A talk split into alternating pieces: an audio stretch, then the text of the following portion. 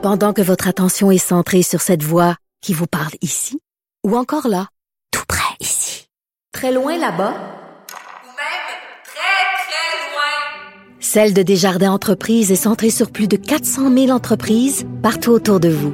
Depuis plus de 120 ans, nos équipes dédiées accompagnent les entrepreneurs d'ici à chaque étape pour qu'ils puissent rester centrés sur ce qui compte, la croissance de leur entreprise. IGA est fier de présenter l'émission À vos affaires. Pour économiser sur votre panier d'épicerie, surveillez les offres et promotions de la circulaire disponible à IGA.net chaque semaine. IGA, vive la bouffe et les bonnes affaires. Cube Radio. Les rencontres de l'heure. Emmanuel Latraverse et Mario Dumont. La rencontre, la traverse du monde. Emmanuel Latraverse qui euh, se joint à moi et Mario Dumont. Bonjour Emmanuel. Bonjour. Bonjour. Ah, J'ai hâte de vous entendre sur euh, le sujet du jour qui était qui était pas sur la liste ce matin quand on s'est levé. euh, ce dossier, la ministre des Femmes et de l'égalité des genres sortante Mariam Monsef ce matin en point de presse concernant le dossier de l'Afghanistan qui s'adresse soudainement aux talibans, les appelant euh, nos frères, les talibans. On va se rappeler l'extrait. I want to take this opportunity to speak to our brothers, the Taliban. Je veux profiter de l'occasion pour parler à nos frères, les talibans. Et là, il dit, nous vous demandons d'assurer l'évacuation sécuritaire de tous ceux qui veulent quitter l'Afghanistan. Euh, elle a dit ensuite que c'était un peu dans le langage en Afghanistan, en, bon, afghan, où on pouvait euh, faire référence à nos frères sans que ce soit nécessairement euh, nos proches. Euh, mais en anglais et puis en français, Emmanuel et Mario, ça veut pas dire ça du tout, là. Ben, ça veut pas dire ça dans, ça veut pas dire ça en pashtoun ni en, dans aucune langue du monde. Moi, j'ai un peu de misère avec cet euh, argument de la référence culturelle. Premièrement, si elle avait dit ça dans le feu de l'action, c'est une réponse où elle est vraiment passionnée, là, tu sais, puis elle, fait du, du ad-lib, là. J'aurais pu, tu sais. On sait, elle est réfugiée afghane, elle a grandi là-bas, très bien. Elle l'a fait en lisant des notes, là. Donc, c'est qu'il y a quelqu'un qui a pensé que c'est une bonne idée, là. Parce que c'est pas les ministres qui écrivent les, les notes de leur déclaration, là. On s'entend. Ça passe en haut lieu. Donc, première chose. Deuxième chose, Madame Monsef, elle est, c'est pas Mariam Monsef, la citoyenne canadienne réfugiée qui a grandi en Afghanistan, qui est assise à la table et qui fait cette déclaration. C'est une ministre du gouvernement du Canada. Alors, nos frères, là, ben non, c'est ses frères, mais c'est pas mes frères et c'est pas nos frères. Et donc, il y a un mélange et ça illustre cette, habitude agaçante des libéraux de mélanger la- l'espèce de, communautarisme avec la, politique. Là.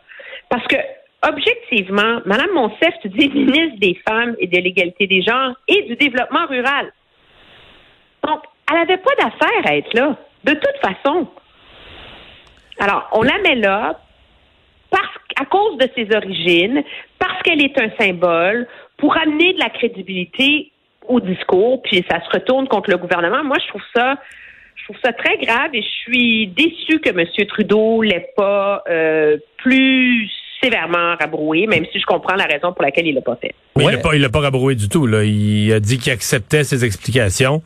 Euh, qui, qui, sincèrement, il- c'est une explication qui en est pas une. là. Moi, l'explication, je l'accepte pas du tout parce que euh, on peut pas traduire. C'est comme si elle, nous demandait de faire l'exercice, d'imaginer, de traduire euh, en patchoun ou en arabe ou, euh, ce qu'elle a dit, euh, mais dans un sens culturel afghan. On est au Canada, là. On est au Canada, on, on, on parle de- des enjeux canadiens, une ministre du gouvernement du Canada. Donc, ton propos va être interprété selon des critères du Canada. Ton propos va être interprété selon la, la, la, la, culture et la compréhension de la vie du Canada. C'est ça qui, c'est une évidence. Et donc, c'est en ce sens-là qu'on est obligé de prendre son propos pour ce qu'il est, là, euh, nos frères, les talibans. Aujourd'hui même, aujourd'hui même, euh, les talibans, en conférence de presse, ont demandé formellement aux femmes de rester à la maison, de ne pas se présenter au travail et l'explication est suave. L'explication des dirigeants talibans, ils disent pas que nous, on est contre. On a changé, on a évolué. On n'est pas contre que les femmes travaillent. Mais nos, nos soldats sur le terrain sont pas habitués à respecter les femmes. Alors, pour leur propre sécurité, il vaudrait mieux que les femmes aillent pas au travail et restent à la maison. Wow, Ouais. ça c'est c'est nos frères. Et, et Emmanuel, on risque de voir dans les prochains jours des images, parce que là, on va, on va vraiment se retirer, puis on va voir des gens des communautés LGBT, des femmes euh, subir les pires sévices. Est-ce que ça, c'est le genre de dossier qui va coller pendant un bon bout de temps sur la campagne des euh, libéraux? Ben, c'est déjà un dossier qui est devenu un boulet à la campagne des libéraux. La réalité, c'est que on en parle un peu moins au Québec, mais moi qui écoute minutieusement tous les points de presse, c'est plus de la moitié de chacun des points de presse de M. Trudeau qui sont consacrés à la question de l'Afghanistan. C'est plus de la moitié des points de presse où M. Trudeau doit se défendre face à la gestion de la crise par le Canada. Euh, et l'incident Monsef est encore plus grave dans ce contexte-là parce que la réalité, c'est que vu de l'extérieur du Québec, les libéraux avaient eu deux super journées. Au Canada anglais, l'annonce sur la santé a été bien reçue. Il a réussi à mettre Erin O'Toole, malgré tout, sur la défensive sur la question du privé en santé. Son annonce sur le logement abordable est une annonce importante. Et aujourd'hui, il faisait du pouce là-dessus en annonçant une augmentation des taxes corporatives pour les grandes banques qui faisaient plus d'un milliard. Alors tout d'un coup, il était en train d'essayer de créer un petit momentum pour se sortir de son marasme. Et Mariam Monsef a sapé tout ça, mais de manière spectaculaire. Et donc, oui, ça vient plomber. L'Afghanistan en général vient plomber sa campagne. Et les gens discutent de ce dossier-là avec beaucoup de prudence, plus de prudence au Canada anglais qu'au Québec. Il n'y a pas un commentateur au Canada anglais qui oserait dire ce que j'ai dit là, ok? Euh, Et euh, mais c'est en sourdine t'as pas besoin de le dire pour que l'électorat comprenne. Et ça, à un moment donné, ça teste les limites de la rectitude politique euh, du Parti libéral et de son approche à M. Trudeau à utiliser des symboles dans sa façon de gouverner de manière perpétuelle. Dossier un peu moins chaud, celui-là, mais particulièrement important dans la région de Québec, celui du troisième lien. Aujourd'hui, les quatre chefs se sont euh, positionnés. On sait que la NPD, c'est clair, c'est non.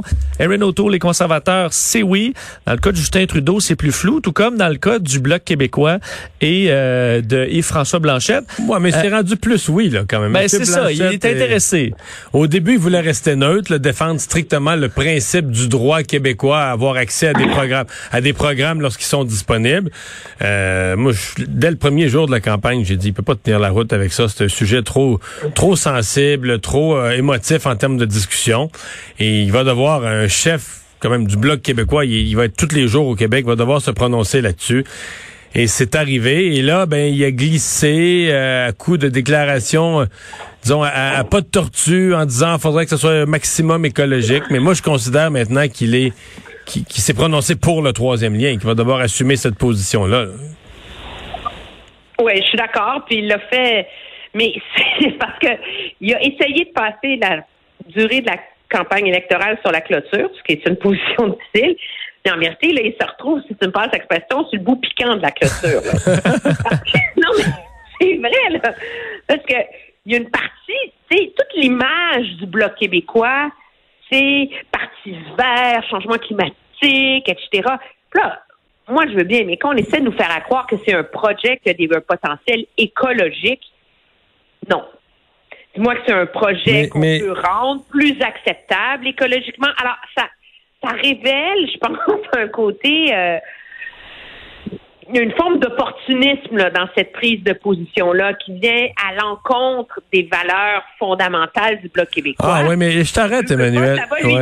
Les valeurs fondamentales du discours du Bloc québécois puis du chef, je veux dire, le Bloc québécois gagne des élections dans plein de régions où le monde ont des, des RAM puis des F-150 puis des gros pick-up. Tu sais, c'est des gens qui... Des, des travailleurs, là, des travailleurs qui votent massivement pour le Bloc. Tu penses, ça, ça marche pas au sirop de maïs, ça, ces véhicules. Parce qu'à un moment donné, tout, tout Non, est- 10 milliards de... Non, moi, je le répète, j'adore cet argument de ta part, Mario, parce que 10 milliards de litres d'essence au Québec l'an dernier. C'est ça. Je mais nous, mais on dit, mais nous, on fait comme si ça n'existait pas. On demande que la caisse de dépôt investisse pas dans aucune entreprise qui est des hydrocarbures. C'est une de nos plus gros, comme consommateurs, c'est une de nos plus grosses dépenses. Alors moi, je dis pas, J'en suis à 100% qu'on se donne un objectif d'en sortir, de rentrer les véhicules électriques, qu'on se donne un plan. Ça, je- j'en suis à, à 100%. Mais de faire semblant que dans l'intervalle, pour cette année, l'année 2021, puis 2022, puis 2023, même s'il y avait un décrescendo progressif, de faire semblant que le pétrole, ça existe plus. Que le Québec, le Québec est contre une économie pétrolière, tout ça, c'est du vent. C'est faux, c'est hypocrite, c'est même ridicule. Je veux dire, tu, tu dis ça, là, puis tu sors de ta conférence de presse, tu sors de l'hôtel, tu ouvres la porte de l'hôtel, puis t'arrives, t'arrives sur la rue, puis c'est plein de véhicules, mais c'est parce qu'ils sont pris dans des contradictions. Tu sais, quand tu dis de quoi qui est pas fondé puis qui est pas vrai, ben t'es pris dans des contradictions tout le temps, tout le temps, là. Oui, oui, non, je suis d'accord, mais c'est, c'est, ce qui est, ce qui est intéressant par ailleurs, c'est qu'en bout de ligne, il y a, quand un parti politique en campagne électorale est forcé de se prononcer sur un enjeu sur lequel il voulait pas se prononcer. Ouais, c'est rare que c'est- rare que ça tourne le bien. Bloc québécois. Non, mais c'est parce que là, il y a, il y a un choix. Et le calcul du bloc, c'est qu'il fallait le faire pour sauver son siège dans Beauport-Limoilou, pour garder le vote de la partie des gens dans ce grand comté-là, parce qu'ils sont grands les comtés au fédéral, qui sont en faveur du troisième lien. Mais ce faisant, il mine ses chances de remporter Québec contre Jean-Yves Duclos, qui est un comté, si je ne m'abuse, qui est bien davantage opposé au troisième lien. Ouais, effectivement. Parlons, euh. Emmanuel et Mario, euh, parlons de la liste d'épicerie demain parce que François Legault va faire son point de presse. Il y aura plein de questions. Aujourd'hui, parler du passeport vaccinal en entreprise, mais euh, va probablement s'émisser dans la campagne fédérale, donnant un peu ses attentes euh, qui, euh, bon, du, pour le prochain gouvernement fédéral. Euh, vous attendez à quoi? Est-ce que finalement François Legault va sortir, euh, va être en mode critique euh, du, du parti au pouvoir ou pas? Et... en fait, la question, c'est est-ce qu'il va revenir au plan, est-ce qu'il va s'être calmé de toutes les interventions. Non, mais c'est carrément ça. Est-ce qu'il va s'être calmé de toutes les interventions de Justin Trudeau euh, en qui étaient des, des carrément de la centralisation des interventions dans ces juridictions, dont la santé principalement? Ou est-ce qu'il va revenir à son plan initial là, de campagne qui était de pas s'en mêler? Puis là, ben, je, je repose les deux mêmes questions. Est-ce qu'il va rester calme? Est-ce qu'il va rester serein et positif? Ou est-ce qu'il va s'attaquer à M. Trudeau? Il y a la déclaration qu'il va faire, qu'il va préparer. Puis il y a les réponses aux questions après, parce que les journalistes vont vouloir lui demander, ouais, mais là, quand M. Trudeau dit que euh, c'est mal géré la santé, puis que les provinces ont besoin d'être encadrées, puis surveillées, puis il traite votre ministre de la Santé d'incompétent par la bande, est-ce que François Legault va rester zen? J'ai hâte de voir. Le test, moi, je suis d'accord que c'est la zénitude parce que, objectivement, M. Trudeau, s'il amoche, M. Trudeau, s'il amoche trop. Trudeau, euh, il se retrouve. Lui, ce qu'il veut, c'est un gouvernement minoritaire, peu importe la couleur. C'est dans ce temps-là que les provinces ont le gros bout du bâton face à Ottawa. Et en même temps, s'il amoche trop M. Trudeau, ben là, c'est les conservateurs qui veulent abolir le 6 milliards des garderies. Alors, il y a comme un, dilemme là, dans la tête de M. Legault. C'est mieux de chamailler pendant un an avec Ottawa pour finir par avoir 4 milliards et demi, probablement un peu plus, parce qu'on va avoir tordu le bras, puis whatever, d'argent en santé dont on a besoin, ou on y va trop fort, puis on se retrouve de toute façon à chamailler avec le nouveau Parti conservateur sur l'histoire du 6 milliards de dollars en, en- en garderie. Donc, comme les, les deux options ont des problèmes en vertu des priorités du Québec, c'est peut-être plus facile pour lui de défendre les intérêts du Québec, mais sans tomber dans ce qui est son côté un peu vindicatif des fois quand il est trop piqué au vif. tu sais. Mais il l'était piqué au vif là, en fin de semaine, mettons. Ah oui, non, non, c'est ça, doute, mais là. il va avoir eu le temps de se donner de la camomille. tu sais. Ah, c'est c'est souhaitable qu'il y ait eu sa, sa camomille, mais c'est quand même une intervention. Je veux dire, on, on s'entend qu'on n'est pas dans l'élection de 2019, la dernière élection où, où, euh, François Legault était intervenu dès le début de la campagne, a fait connaître sa longue liste de conditions, euh, avait attaqué Justin Trudeau sur le, le, ben, en fait, avait attaqué Justin Trudeau sur sa volonté de contester la loi 21 ou de participer aux contestations de la loi sur la laïcité. Euh, donc, euh, écoute, je me souviens même euh, dans, après une semaine de campagne au Canada anglais, il s'écrivait des textes la dernière fois pour dire que François Legault était devenu un acteur de la campagne puis jouait un rôle plus grand. Que peu importe ce que M. Legault va dire demain, c'est quand même plus... euh, c'est- un rôle dans la campagne qui est beaucoup plus... C'est moins émotif aussi. Oui, oui, oui. Tu sais, Je veux dire, quand là on, là, on parle de, tu sais, de champ de compétences des provinces dans la Constitution, de programmes, de garderies, c'est de la c'est de la gestion. Là. On n'est pas dans un enjeu identitaire, profond, qui touche comme le cœur des gens. Là, tu sais. Alors, je pense qu'il y a une marge pour lui de faire ce qu'il doit faire comme premier ministre du Québec, mais en évitant de devenir trop euh, de trop se mettre les deux pieds dans la campagne parce que ça sert à rien pour lui de gaspiller du capital politique là-dessus à ce moment-ci. Merci, Emmanuel. À demain. Au revoir.